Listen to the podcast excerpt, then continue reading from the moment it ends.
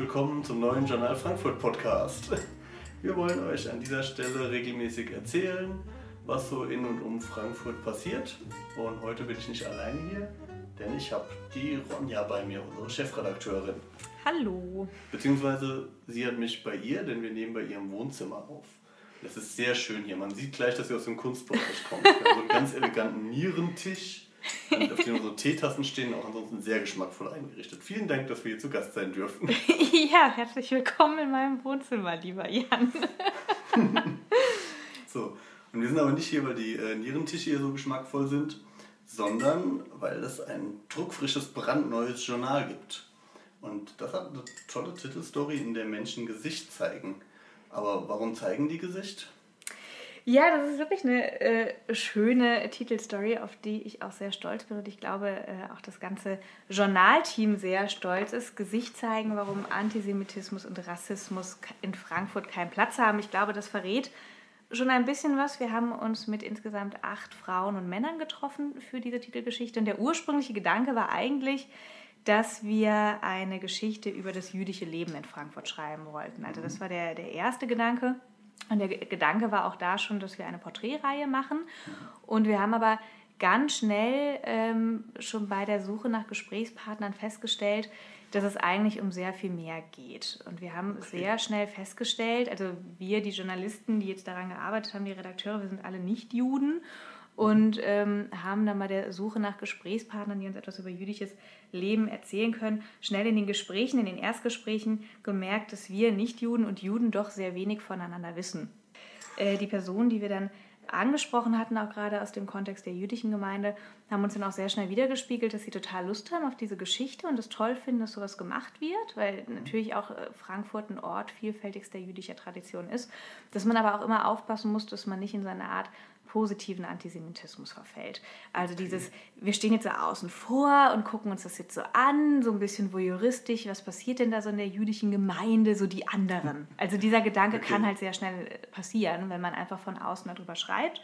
Mhm. Und das war insofern total spannend äh, für uns vom Team, als dass wir dann eben gemerkt haben, okay, wir wissen eigentlich sehr wenig über, über die jüdische Gemeinde, über das jüdische Leben und das bringt uns dann auch als Nichtjuden ganz schnell in die Situation, das mussten wir dann doch uns ehrlich eingestehen, dass wir mit einer gewissen Vorsicht auftreten und auch schnell mit so einem gewissen Unbehagen. So, was darf man denn eigentlich äh, da jetzt so fragen und mhm. wie viel darf ich da jetzt fragen? Auch natürlich gerade vor dem Kontext der deutschen Geschichte. Ich meine, wir haben mhm. eine, eine sehr dramatische Geschichte und sobald es in die Richtung NS-Verbrechen geht und du, dieses Thema kannst du nicht ausblenden, wenn du über mhm. jüdisches Leben sprichst, wird es auch schnell unangenehm. Und das war insofern aber ganz spannend, dass wir das schon bei den ersten Recherchen festgestellt haben, dass wir da sehr offen mit unseren Gesprächspartnern darüber sprechen konnten und dann festgestellt haben, eigentlich geht es doch uns allen darum, egal mhm. welcher Herkunft, welcher Konfession, was auch immer, dass wir eine Gesellschaft schaffen, in der wir alle gemeinsam gut leben können. Und auch gerade wenn es so um Begrifflichkeiten geht wie Antisemitismus oder Rassismus, das wird eben auch schnell durcheinander geworfen. Und jetzt hat sich, äh, um hm. jetzt äh, zum Punkt zu kommen, das ist einfach sehr schnell dann ergeben äh, bei den Gesprächspartnern, dass wir dann eben nicht nur mit Mitgliedern der jüdischen Gemeinde gesprochen haben, sondern schlicht mit Menschen, die sich täglich wirklich im Kampf gegen Antisemitismus, gegen Rassismus, schlicht gegen jede Form von Diskriminierung engagieren. Mhm. Und deswegen Gesicht zeigen, weil wir jetzt am Ende acht sehr spannende, sehr faszinierende Frauen und Männer gefunden haben, die eben ihr Gesicht zeigen, um einzustehen, jeden Tag eben in diesem Kampf gegen Diskriminierung. Und sie zeigen ihr Gesicht, sie zeigen ihr Gesicht in der Öffentlichkeit und wollen damit ein Zeichen setzen. Und das war uns eben auch wichtig, jetzt mit dieser Geschichte ein Zeichen zu setzen gegen Diskriminierung, gegen Antisemitismus, gegen Rassismus. Okay. Hast du ein Beispiel, wie, wie eine unserer Protagonistinnen, einer unserer Protagonisten gegen Antisemitismus kämpft? Ja, das ist zum Beispiel ähm, Bela Kuhn-Bendit ist hm. mit dabei. Ah, ähm, ist das der Sohn von Daniel Kuhn-Bendit? Ja, genau, das ist der Sohn ah, von ja. Daniel Kuhn-Bendit. Äh, er ist aber natürlich sehr viel mehr als der Sohn von Daniel Kuhn-Bendit. Ähm, Bela ist einer auch unserer äh, Titelmodelle, da sollte ich vielleicht auch noch kurz sagen, dass wir bei dieser Ausgabe mal ausnahmsweise zwei verschiedene Titelmotive aufgelegt haben, eben weil wir auch diese Vielfalt, diesen Facettenreichtum darstellen wollten. Bela ist eben eine, einer der, eine der beiden Personen, die uns Modell gestanden hat. Und Bela ähm, ist schon seit sehr vielen Jahren engagiert beim TOS Maccabi. Das ist ja einer der größten Sportvereine hier in Frankfurt mit 1600 Mitgliedern. Vor allem ist es ein jüdischer Sportverein, mhm. der auch bundesweit agiert. Bela hat ja schon vor Jahren äh, angefangen, wenn ich es jetzt gerade richtig im Kopf habe, äh, einmal als Trainer im Jugendbereich, hat aber auch selbst aktiv gespielt, also Fußball gespielt und auch Fußballtrainer und ähm, ist dann aber eben irgendwann fest eingestiegen als sportlicher Leiter. Das hat er jetzt aufgehört zum Jahreswechsel, weil er sich auf ein paar andere Sachen konzentrieren möchte, ist dem Verein aber immer noch verbunden und er hat vor einigen Jahren auch einen eigenen Fußballverein gegründet, den FC Gutes Ding. Angefangen hatte das, also 2012 wurde dieser Verein gegründet von Bela und einem Freund, eigentlich aus einer sportlichen Unzufriedenheit heraus. Äh, einfach nicht, das hatte nichts mit Maccabi zu tun, die waren glücklich bei Maccabi, aber waren äh, zu schlecht, um wirklich sportlich erfolgreich zu sein. So, okay. Und äh, das hat Bela auch dazu gegeben. Und ähm, haben dann eben den FC Gutes Ding gegründet und ihnen war klar von Anfang an, sie wollen schon mehr sein als ein Fußballverein, sie wollen sich irgendwie einbringen in dieser Gesellschaft aber hatten auch nicht direkt einen richtigen Plan.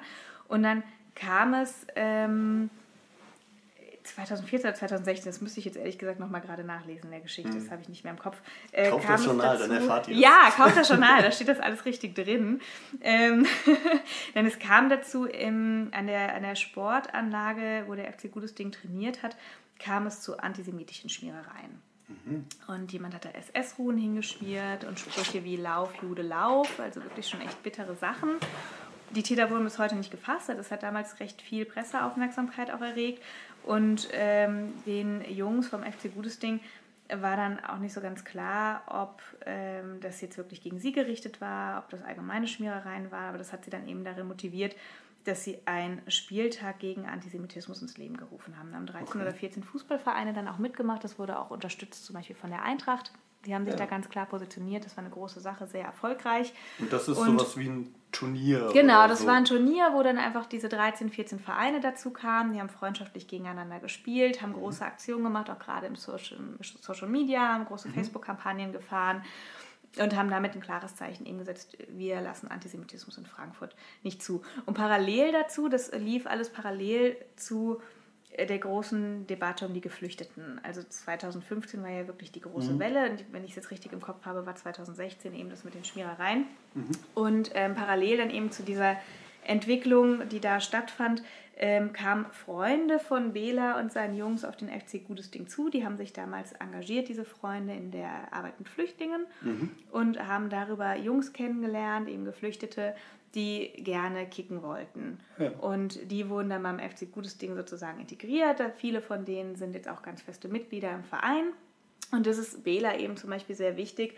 Äh, seine Jungs, die helfen auch jedem, der irgendwie Hilfe braucht. Also das Engagement hört dann auch nicht auf dem Sportplatz auf. Also gerade mhm. die Geflüchteten, die dann dazu kamen, wurden dann eben auch von den Jungs, die schon am FC Gutes Ding dabei waren, dann auch unterstützt, zum Beispiel bei irgendwelchen bürokratischen Sachen, Behördengänge, okay. Sprachkurse anmelden, all diese Sachen, weil Beda eben schon sagt, naja, es ist irgendwie doch leichter, wenn man in ein neues Land kommt und man hat jemanden einfach an der Seite, der ähm, Deutsch spricht und der einen dabei unterstützt. Und so kam das dann eben alles ins Rollen und das hat sich fest etabliert für heute und der FC Gutes Ding äh, steht für ganz viele Sachen ein. Also der Kampf mhm. gegen den Antisemitismus ist eines der wichtigsten Themen. Aber ähm, die Spieler spielen beispielsweise auch mit einem weißen X auf dem Arm, was, mhm. ähm, für, was bedeutet das denn? Das steht für den Kampf gegen Kindesmissbrauch. Also auch wirklich ein krasses Tabuthema, wo er interessanterweise auch sagt, dass er das schon merkt, ähm, wenn man solche Kampagnen fährt, dann ist es auch teilweise schwieriger mit der Unterstützung Mhm. Ähm, weil das einfach so ein, so ein schambehaftetes Thema einfach immer noch mhm. ist. Und grundsätzlich stehen sie aber wirklich gegen jede Form von Missbrauch, Diskriminierung mhm. und auch Homophobie. Oder, also jeder ist einfach willkommen und cool. das ist denen beim FC Gutes Ding einfach enorm wichtig, dass sie diese Öffnung eben haben. Sie stehen auch Maccabi immer noch sehr offen gegenüber. Das ist vielleicht auch noch interessant zu erwähnen. Maccabi mhm. ist zwar ein jüdischer Sportverein, aber ähm, da kann jeder trainieren und jeder mhm. mitmachen. Also das ist nicht nur für Juden. Und das war zum Beispiel auch was, was ich generell sehr interessant fand bei der Arbeit äh, an dieser Geschichte. Es gibt nicht diese abgeschottete jüdische Gemeinde. Mhm. Man denkt da, da ist eben diese jüdische Gemeinde hier in Frankfurt und wir haben da als Nichtjuden nicht so den Zugang zu, aber das stimmt überhaupt nicht. Also auch man kann die Synagogen besuchen, man kann eine Führung mhm. über den jüdischen Friedhof mitmachen und das äh, Ding ist ja, du siehst ja, wenn jetzt jemand nicht offensichtlich Kippa trägt, du siehst jemanden ja nicht an, dass er Jude ist. Und das finde ich immer so schräg, wenn es irgendwie, wenn andere Zeitungen Artikel über Juden in Deutschland machen, dann sieht man eigentlich immer einen Typ mit Kipper da und die, die überwiegende genau. Mehrheit der Juden trägt keiner. Also erstmal ja. die Hälfte sind Frauen, die tragen sowieso keine mhm. und auch, auch unter den, den deutschen Juden machen das ja nur ganz bestimmte zum Beispiel, wenn sie in die Synagoge auch gehen. Ja? Mhm. Also dann, das finde ich ganz toll, dass du das sagst, ähm, weil da gab es tatsächlich große Diskussionen in der Redaktion bei der Titelgestaltung. Oh, okay. Wir hatten in der Vergangenheit vor meiner Zeit beim Journal schon häufiger mal Ausgaben, die sich mit dem jüdischen Leben mhm. befasst haben. Und da war eigentlich auch meistens eben dieses typische Symbolbild Mann mit Kippa und Davidstern äh, zu sehen. Und schon ein Eigentor geschossen. Ja, nein, aber das, das wollte ich zum Beispiel eben nicht, ja, mhm. weil ich finde persönlich, das bedient gewisse Klischees. Das ist ja eine Exotisierung. Ja, eben ganz genau. Mhm. Ganz genau. Es ist diese Exotisierung. Und das war zum Beispiel auch so ein Punkt, der nämlich über diesen anfänglichen Gesprächen rauskam, was auch dann so mhm. gemeint war mit diesem positiven Antisemitismus. Ein anderes Gespräch, das ich auch ganz toll fand, ähm, hat mit Sarah Donath stattgefunden. Mhm. Sarah Donath ist äh, Pädagogin und auch im Zentralrat der Juden engagiert und mhm. auch aktives Mitglied eben hier in der jüdischen Gemeinde. Ganz, ganz tolle, spannende Frau. Und sie hat eben auch zu mir gesagt, es kann doch nicht sein, dass wir uns immer mit einem Unbehagen begegnen. Und sie hat dann eben erzählt, zum Beispiel Situationen, sie ist im Fitnessstudio, sie trifft sich da regelmäßig mit Frauen, sie gehen in den gleichen Kurs, kennen sich schon seit Jahren, eben aus mhm. diesem Gym-Kontext. Und dann kommt irgendwann mal, wird in einem Nebensatz erwähnt, dass Sarah Donat Jüdin ist. Mhm. Und alle um sie herum reagieren vollkommen irritiert. Oh, wirklich, du bist Jüdin, das wusste ich ja überhaupt nicht. Ja, natürlich, woher auch? Du siehst es ihr ja nicht an. Mhm. Aber es ist sofort so ein Schreckmoment und so eine Irritation. Und mhm. das, davon bin ich überzeugt, dieses Unbehagen, dieses nicht offen reden, was natürlich zu einem großen Teil durch die deutsche Geschichte belastet mhm. ist, das führt letztendlich zu einem Rechtsruck. Wir wissen zu wenig übereinander. Wir begegnen mhm. uns mit, mit Vorsicht und Misstrauen und mit Klischees im Kopf. Zum mhm. Beispiel, Keeper und David Stern. Mhm. Und dann schleichen sich diese ganzen Vorurteile ein und diese Schubladendenken, das irgendwann dann sich eben auswachsen kann, wirklich zu so einem Antisemitismus. Mhm. Und das war mir wichtig mit dieser Geschichte, dass wir dem entgegenwirken. Es ist ja auch wirklich sehr, sehr schwierig. Die jüdische Schule zum Beispiel, der jüdische mhm. Kindergarten, die stehen unter Polizeischutz. Mhm. Da steht die Polizeimaßnahme vor, weil einfach das als Sicherheitsrisiko eingestuft wird, dass da was passieren könnte. Und hm. äh, da habe ich zum Beispiel auch mit Sarah Donath darüber gesprochen, die auch ihre Kinder auf die jüdische Schule schickt. Das ist eine sehr bewusste Entscheidung heraus. Also sie sagt ganz klar, sie möchte, dass ihre Kinder in einem Umfeld aufwachsen, in dem es für sie selbstverständlich ist, jüdisch zu sein. Und das können hm. wir in der jüdischen Schule. Hm. Sarah Donath zum Beispiel, die ist hier in, in, einer Kleinstadt in der Nähe von Frankfurt aufgewachsen, ähm, zu einer Zeit, wo es eben, das war noch nicht so lange her, der Krieg, und ähm, wo sie einfach immer noch schambehaftet mit ihrem Jüdischsein umgegangen ist und was sich einfach nicht natürlich anfühlte. Deswegen möchte sie eben, dass es für ihre Kinder einfacher ist. Und ich habe sie natürlich gefragt, naja, aber wenn die in dieser Blase aufwachsen mit dem Polizeischutz, das kann doch nicht normal sein. Aber sie sagt eben, naja, aber das gehört auch zum jüdischen Leben dazu. Mhm. Wenn man Jude ist, dann wächst man damit auf dass man diesen besonderen Schutzstatus hat. Wobei sie aber auch ganz klar sagt, erstens, ihre Kinder haben dadurch nicht mehr Angst. Mhm. Das ist was ganz Normales. Die sagen den Polizisten Hallo. Und das haben alle Protagonisten aus der Geschichte bestätigt, die diesen mhm. Hintergrund haben. Also ohne, ohne Wenn und Aber hat jeder gesagt, man hat dadurch nicht mehr Angst. Mhm. Und sie sind da immer gut mit umgegangen. Und das ist zum Beispiel auch etwas, das ist, das ist vielleicht auch mal ganz wichtig an dieser Stelle nochmal zu betonen, diesen Polizeischutz hat auch nicht die jüdische Gemeinde bestellt. Das wird mhm. vom Landeskriminalamt bestellt und da hat die jüdische Gemeinde auch keinen Einfluss drauf, weil mhm. das tatsächlich, das habe ich auch häufiger schon mitbekommen, da auch oft Menschen dann sagen, ja, hier jetzt äh, die Juden schon wieder in Anführungszeichen mhm. und jetzt wollen sie dann noch einen bestimmten Polizeischutz und noch besondere Maßnahmen haben. Mhm. Das wird aber eben nicht von der jüdischen Gemeinde bestellt. Ja, aber es ist wohl notwendig. Also es gibt ja, ja leider auch aus der jüngsten ja, Geschichte Beispiele von irgendwie einer Demonstration, die gegen angeblich gegen Israel demonstriert und dann im Rahmen der Demonstration ja. Farbbeutel auf eine Synagoge wirft. Das ist ja. Es ist notwendig und das ist, das ist dramatisch und wir erleben allgemein gerade einen Rechtsruck in der Gesellschaft. Wobei ich da auch interessant ein ganz interessantes Gespräch äh, mit Bela Kuhn-Bendit zu hatte, mhm. der da meine Perspektive noch mal ein bisschen verändert hat. Wir äh, sind dann recht schnell auch abgekommen von den ganzen Themen. Dann ging es natürlich auch um die AfD, Rechtspopulismus. Äh, in mhm. dem Zusammenhang möchte ich auch kurz einschieben, dass wir auch online übrigens noch ausführliche Interviews äh, zur Verfügung stellen. Es geht also noch weit über das online Heft hinaus. Wo? Online auf der Seite journal-frankfurt.de slash jüdisches Leben. Ah, da schau ich mal vorbei, das klingt gut. oh ja. ähm, der Bela hat ähm, auch eine ganze Weile in Frankreich gelebt. Sein Vater ist ja in, in, im französischen mhm. Exil mhm. geboren. Also die, die Großeltern von Bela waren auch Juden, die während mhm. der NS-Zeit nach Frankreich fliehen mussten. Und Bela hat das ganz schlau gesagt, das rechte Gedankengut, das war mhm. schon immer da. Das mhm. war auch nicht weg nach dem Zweiten Weltkrieg. Und die mhm. Deutschen wurden einfach, und das ist auch gut und richtig so, zur Aufarbeitung gezwungen. Ja? Also einfach durch die Amerikaner wurden sie zur Aufarbeitung gezwungen. Und haben aber das eigentlich alles nie wirklich aufgebaut und äh, aufgearbeitet. Und es herrschte lange diese Stimmung vor, okay, wir können bestimmte Dinge nicht sagen, aber dieses Gedankengut, das hat immer geschlummert. Und wenn man sich einmal in Europa umschaut, in Frankreich, Spanien, Italien, mhm. die populistischen Parteien, die sind dort schon lange sehr stark. Mhm. In Deutschland kommt das jetzt alles gerade hoch. Und Bela hat es dann wirklich ganz interessant dargestellt, dass er zum Beispiel auch glaubt, dass die AfD sicher auch mal irgendwann die 20 Prozent erreichen wird in Deutschland. Mhm. Ähm, und dass sie zum Sammelbecken der Rechten werden wird, wo die sich dann alle tummeln. Aber dass wir uns eigentlich keine Sorgen machen müssen. Die Entwicklung, die wir gerade in Deutschland erleben, die ist in Europa generell schon lange da. Und jetzt kommt es hier eben langsam durch. Und das finde ich, auch wenn das jetzt dramatisch klingt, ich finde es eigentlich relativ beruhigend. Weil es mir doch auch den, den Eindruck schon gibt, also ich sehe das schon in der Gesellschaft, dass unsere Gesellschaft stark genug ist, um dem Populismus da auch zu widerstehen. Und dann gibt es eben da dieses Sammelbecken vielleicht in Form der AfD. Mhm. Aber die werden niemals stark genug sein, um unsere Gesellschaft wirklich zu unterwandern. Aber trotzdem natürlich, wir sehen, dass Juden Angst haben, offen mhm. über ihr Jüdischsein zu sprechen. Und das so lange Zeit nach der NS-Zeit. Und das ist dramatisch. Andererseits, und das haben ja auch alle Protagonisten gesagt, was ich auch sehr schön finde in dieser Geschichte, wir müssen auch endlich mal dazu übergehen, über andere Dinge zu sprechen als über den Holocaust. Und das nicht in dem Sinne, wir sollen den Holocaust jetzt vergessen, auf gar keinen mhm. Fall. Das ist das größte mhm. Verbrechen der Menschheitsgeschichte, das niemals in Vergessenheit geraten darf. Aber wir müssen darüber hinaus uns ganz anders mit Judentum auseinandersetzen. Ich weiß nicht, ob mhm. du das bestätigen kannst. Bei mir in der Schulzeit, Jan, war das zum Beispiel so, wir haben immer über den Holocaust gesprochen, aber mhm. ich habe eigentlich nichts über das Judentum selbst gelernt. Wie war das bei dir?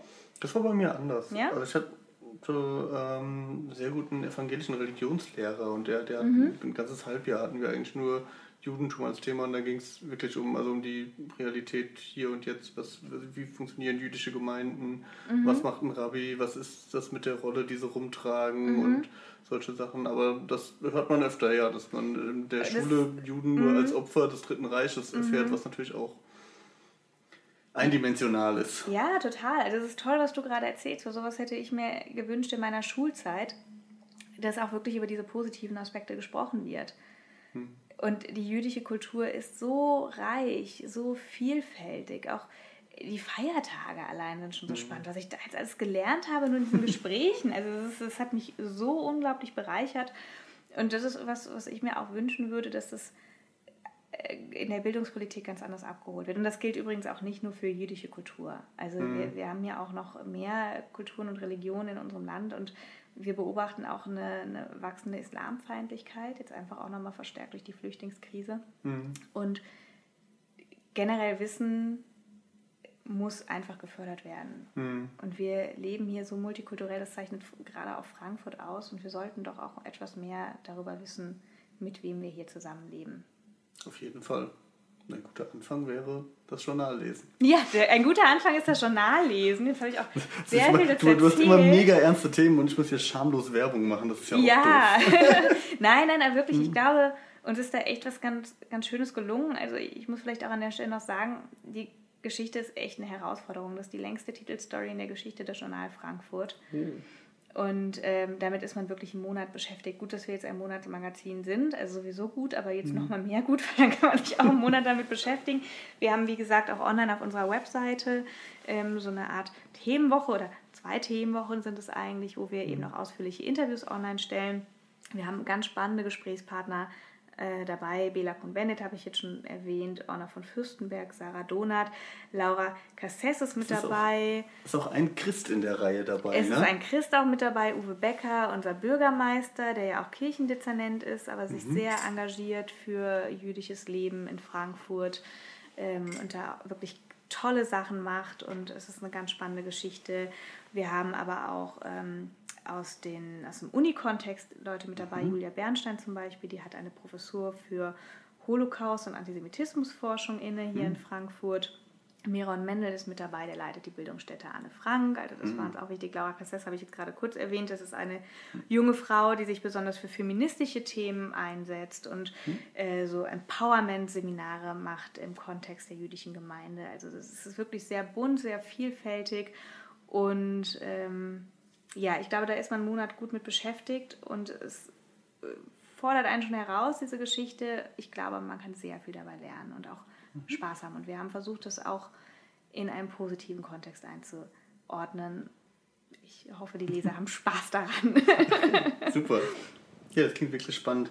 Äh, ich habe ja für das Heft auch ähm, nichts an der Titelstory mitgeschrieben, aber ich habe ja jemand anderes getroffen, der hat, der, der teilt eine Eigenschaft mit dem, der jüdischen Gemeinde in Frankfurt. Weißt du welche? Ich weiß, wen du meinst, aber ich bin jetzt sehr gespannt, wie du das mit der jüdischen Gemeinde in Einklang bringst. Polizeischutz. oh, ja, das stimmt. Ich habe nämlich den äh, neuen Chefredakteur der Titanic getroffen, Moritz Hürtgen. Der ist seit äh, Januar jetzt Chefredakteur bei der endgültigen Satirezeitschrift. Und äh, ich habe den, den das zum Anlass genommen, den einmal zum Interview zu treffen und mir ein bisschen erzählen zu lassen, wie das so ist. Wie wird man überhaupt Titanic-Chefredakteur und ist, ist das nicht blöd, den ganzen Tag nur Witze erzählen zu müssen, wie das so funktioniert. das war sehr interessant, hat mich sehr gefreut, dass ich den treffen konnte. Vor allem ist Moritz ja, ähm, ich hoffe, er verzeiht mir, dass ich das jetzt sage, gar nicht so der große Witzeerzähler, zumindest so wie ich ihn kennengelernt habe. Es ist doch bestimmt ganz interessant, mit ihm ein Interview zu führen. Ja, erstmal, das äh, hatte ich zum Glück vorher schon bei anderen Kollegen gelesen. Ähm, er ist ein sehr höflicher, sehr zuvorkommender, aber auch wortkarger Mensch. Mhm. Und deswegen hatte ich eine Liste mit sehr vielen Fragen mit denn oft, dann, das ist, das war ganz spannend. Ich, ich habe eine Frage gestellt und dann hat er immer kurz überlegt, was jetzt die richtige Antwort ist. Also er hat das auch sehr ernst genommen. Und dann oft aber nur einen Satz gesagt, in dem dann für ihn die Frage umfassend beantwortet war und das Thema abgehandelt war und ich dann zum nächsten Thema über musste. Ähm, das war aber hinterher ganz schön, weil diese Interviews, die muss man immer hören und auch abschreiben und so. Und da war wenig Gestammel, sondern klar formulierte, gute Sätze. Das hat Spaß gemacht. Ja, das glaube ich. Moritz hat auch schon, ich glaube, der hat wirklich schöne, schöne Pläne auch für das Heft, kann ich mir vorstellen. Was, was ja, hat er dir denn Fall. so verraten? Für die Zukunft hat er mir nicht viel verraten. Er ist ja ein Geheimniskrämer. Mhm. Aber die Erwartungshaltung ist sehr hoch, denn man kennt Moritz Hürtgen in der Szene schon so ein bisschen, ähm, weil der zwei sehr spektakuläre Fakes in der Vergangenheit gemacht hatte. Moritz Hürtgen war der ähm, der damals die Bild an der Nase lang geführt hat, mhm. als der SPD-Mitgliederentscheid war. Die, die SPD-Mitglieder sollten ja entscheiden, sind sie für oder gegen mhm. die Große Koalition. Und der SPD-Vorstand war dafür und der Einzige, der so prominent dagegen war, war der Juso-Vorsitzende Kevin Kühnert. Und in dieser aufgeheizten Situation hat dann äh, Moritz Hürtgen mit durchaus großem Aufwand auch ähm, Mails ge gefälscht, also als, mhm. als wären es echte Mails, ähm, die belegen sollten, dass die Jusos im Kontakt wären mit irgendwie ominösen russischen Beeinflussungstruppen, so Putins Hackern oder so, um den Mitgliederentscheid zu beeinflussen. Und äh, die Bild hat die Story abgekauft und hat eine Titelgeschichte daraus gemacht. Und hinterher kam raus, das war, da wurden an der Nase lang geführt von Moritz Hürtgen. Ist ja dann auch ganz interessant, dass es gerade dann die Bild ist, die das natürlich auch aufgreift und man sich dann so ein bisschen fragt, was landet denn dann noch so an Fake News genau, auf der ist, Titelseite der Bild. Das ist halt die Sache. Es gab super viel Kritik auch von vielen Journalisten an Moritz Hürtgen, warum er das jetzt gemacht hat. Aber der ist halt ein Satiriker äh, in einer kleinen Redaktion in Frankfurt, der hat keinen Apparat, der hat keine mhm. Hacker und nichts. Und wenn der das schafft, der Bild ein mhm. Titelthema zu servieren. Dann will ich nicht wissen, wer alles andere noch mit erfundenen mhm. Dingen Titelthemen macht. 100 Lungenärzte. Zum Beispiel. Das ist wirklich gruselig. Und dadurch kennt man Moritz Hürtgen. Ja, das ist Moritz Hürtgen. Jetzt hast du vorhin gesagt, er hat mit der jüdischen Gemeinde äh, gemeint, dass er unter Polizeischutz steht. Ist das jetzt in dem ich glaube, das ist noch in dem Zuge des Anschlages in Paris damals oder Charlie Hebdo, dass die Redaktion unter Polizeischutz steht. Genau, seitdem äh, hat die Polizei die im Blick und guckt wohl auch regelmäßig vorbei, ob es denen gut geht. Mhm. Ähm, skurril ist, dass kurz nach den Anschlägen die Titanic-Redaktion auch das Angebot bekommen hat, auf irgendwie unbürokratischem Weg einen Waffenschein machen zu können. Ja, das ist schon krass.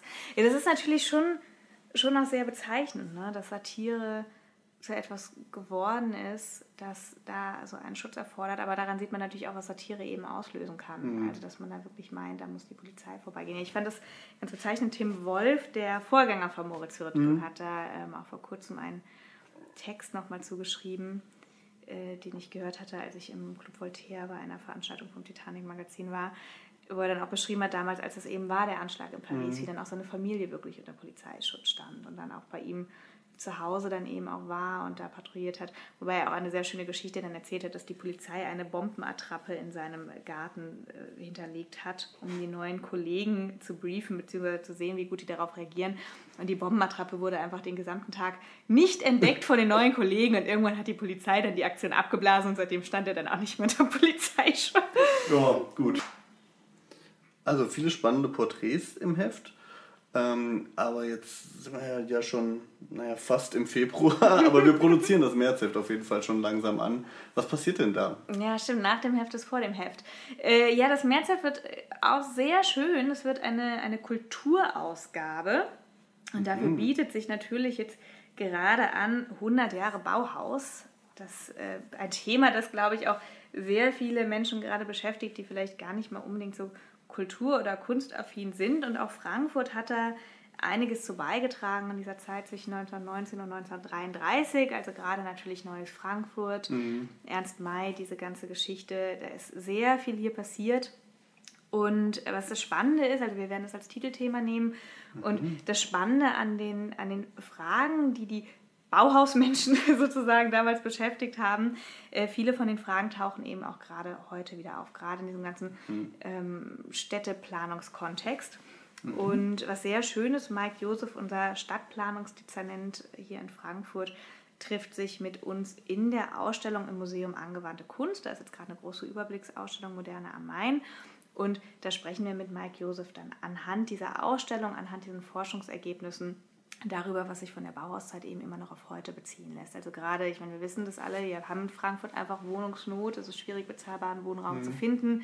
Es ist aber auch nicht so ganz einfach zu bauen, weil natürlich die Grundstücke fehlen oder wie baut man dann auch. Es soll ja auch mhm. irgendwie nicht nur praktisch sein, sondern auch eine gewisse Ästhetik mitbringen. Und das mhm. sind genau die gleichen Fragen, die eben auch damals schon relevant waren. Das wird ein Aspekt dieser Geschichte sein. Aber natürlich werden wir auch einen Ausblick geben auf wichtige Veranstaltungen, die jetzt im Bauhausjahr eben hier in der Region stattfinden. Ähm, werden die verschiedenen Ausstellungen vorstellen. Es sind mehrere, äh, die jetzt in diesem Jahr eben vereint, äh, verteilt übers Jahr stattfinden. Und das wird eine sehr schöne Geschichte, glaube ich. Es macht jetzt schon großen Spaß, daran zu schreiben. So viel ist noch nicht geschrieben, aber bis das Heft kommt, wird es dann auf jeden Fall fertig sein. ja, ist ja noch zwei Wochen Zeit. Ja. Und Aber wir du, produzieren sehr früh in diesem Ja, wir, irgendwie sind wir sehr früh dran, das stimmt. Aber es macht ja auch Spaß. Aber du schreibst doch auch eine Geschichte fürs, fürs Journal jetzt wieder. Ja, genau. Ähm, und äh, die kann, kann man wieder ganz gut überleiten, weil das Bauhaus, das waren ja Künstler, Designer, Gestalter, Architekten, die aber gleichzeitig auch sehr politisch drauf waren und auch das ja auch mit sozialen Forderungen verbunden mhm. haben und auch so, so Dinge wie die Frankfurter Küche ist jetzt nicht Bauhaus, aber ist genau die Zeit und mhm. ist die mhm. Bewegung, die sollte ja für einfache Arbeiter irgendwie eine gute Möglichkeit zum Leben ermöglichen. Ich glaube, Licht und Luft und so waren genau. die Parolen damals. Und ich wiederum habe einen ähm, Künstler von heute getroffen aus Frankfurt, mhm. der erstmal was ganz Unpolitisches macht, der rappt aber der verknüpft das wiederum mit sozialen Forderungen und solchen Sachen. Und das war sehr spannend. Ich habe Credibil getroffen. Credibil heißt er, ich nenne ja mal Credible. Aber ich, ich glaube, das ist falsch. Also, eigentlich heißt er Errol, aber äh, Credibil spricht er das aus auf seinen Tracks. Okay. Genau, das ist ein Rapper aus Bockenheim. Der hatte vor zwei, drei Jahren in der Szene super beachtetes Tape gehabt. Renaissance hieß das. Mhm ähm, auf dem auch ganz tolle A Cappellas, also ganz ohne Beat einfach Kram gerappt hat, wo man gemerkt hat, dass der, der beherrscht diese Sprache. Alles ist sensationell, wie der mit Worten spielt. Mhm. Und jetzt hat er ein neues Album rausgebracht und dafür ist er bei Moses Pelham auf dem 3P-Label. Ah, der, cool. Der große Pate, das Frankfurter Rap, hat ihn jetzt mhm. unter seine Fittiche genommen. Und da habe ich ein bisschen mit ihm darüber gesprochen, wie das auch so ist mit so einem mhm. Altmeister. Und das war ganz interessant. Der hat zum Beispiel erzählt, ähm, dass Moses eine große Hilfe für ihn ist, weil Moses in der Vergangenheit halt Fehler gemacht hat, vor denen er ihn jetzt warnen kann. Mhm. Und immer mal wieder dann auch irgendwie kommt, dass er dann sagt so, nee, lass das mal lieber, ich habe das schon gemacht, war nicht so gut, probier mal was anderes. Also er wird Stefan Raab nicht schlagen. Vielleicht. ja, spannend, das klingt toll. Ich bin sehr gespannt. Und ich glaube, daneben haben wir doch auch einige spannende Themen noch im Journal. Also es wird auch ein sehr kulturlastiges Heft diesmal. Wir werden einige Kleinkunstbühnen vorstellen. Mhm. wir werden ein Interview mit Lennart Loss führen, einem aufstrebenden jungen Schriftsteller hier aus der Region, der jetzt ein oh, neues Buch rausgebracht hat. Also es wird einiges dabei sein. Es wird wieder ein dickes Heft. Sehr gut. Ja. Viel zu lesen. Viel zu lesen. Und du fährst jetzt aber erstmal in Urlaub, oder? Ja, ich fahre jetzt erstmal in Urlaub. Eigentlich habe ich ja schon Urlaub, aber für unseren tollen Podcast setze ich natürlich noch yeah. mal einen Tag hier ein. Ich, Danke, Ronja. Ja, ich, ich fahre ein paar Tage nach Wien. Ich werde sogar tatsächlich auch in Wien etwas fürs Journal machen. Das kommt uh. aber erst in der übernächsten Ausgabe. Das verraten wir jetzt noch nicht. Das verraten wir noch nicht, aber es wird, es wird spannend. Es wird spannend. Ein, ein Austausch zwischen Wien und Frankfurt. Ja, schön. Ja. Okay. Ja. Dann war's dann, das. Dann war's das. Dann trinken wir jetzt noch einen Tee hier in meinem Wohnzimmer. Und dann, wann sehen wir uns denn wieder? Beziehungsweise dann sprechen wir wieder. Genau. Den Podcast wollen wir jetzt 14-tägig machen. Mhm. Und deswegen wird es in zwei Wochen die nächste Folge des Journal Frankfurt Podcasts geben. Und vielen Dank, wenn ihr bis hierher durchgehalten habt und gebt doch mal eine Rückmeldung, ob das interessant war. Wir experimentieren noch mit dem Format, wir experimentieren auch mit der Stellung des Mikrofons, ob alles gut hörbar war oder so. Also wir würden uns sehr über Feedback freuen und wünschen euch noch einen schönen Morgen, Mittag, Abend, wann immer ihr uns hört. Tschüss. Tschüss.